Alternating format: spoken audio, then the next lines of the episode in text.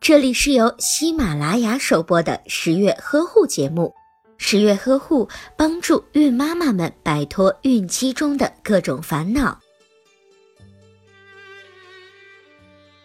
对于顺产的新妈妈来说，身体恢复的比较快，坐月子的时候就可以通过适度的运动来减肥了。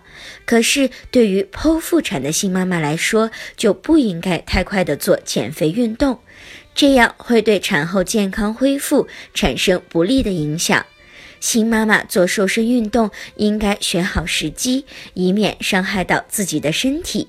建议剖腹产的妈妈三个月以后，经过医生的诊断，伤口复原之后，再选择产后瘦身操。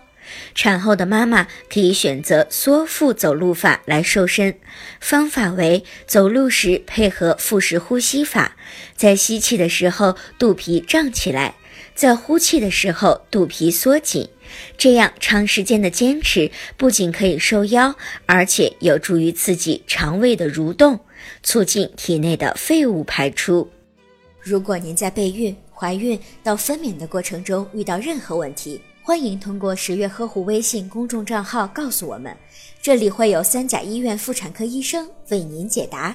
十月呵护，期待与您下期见面。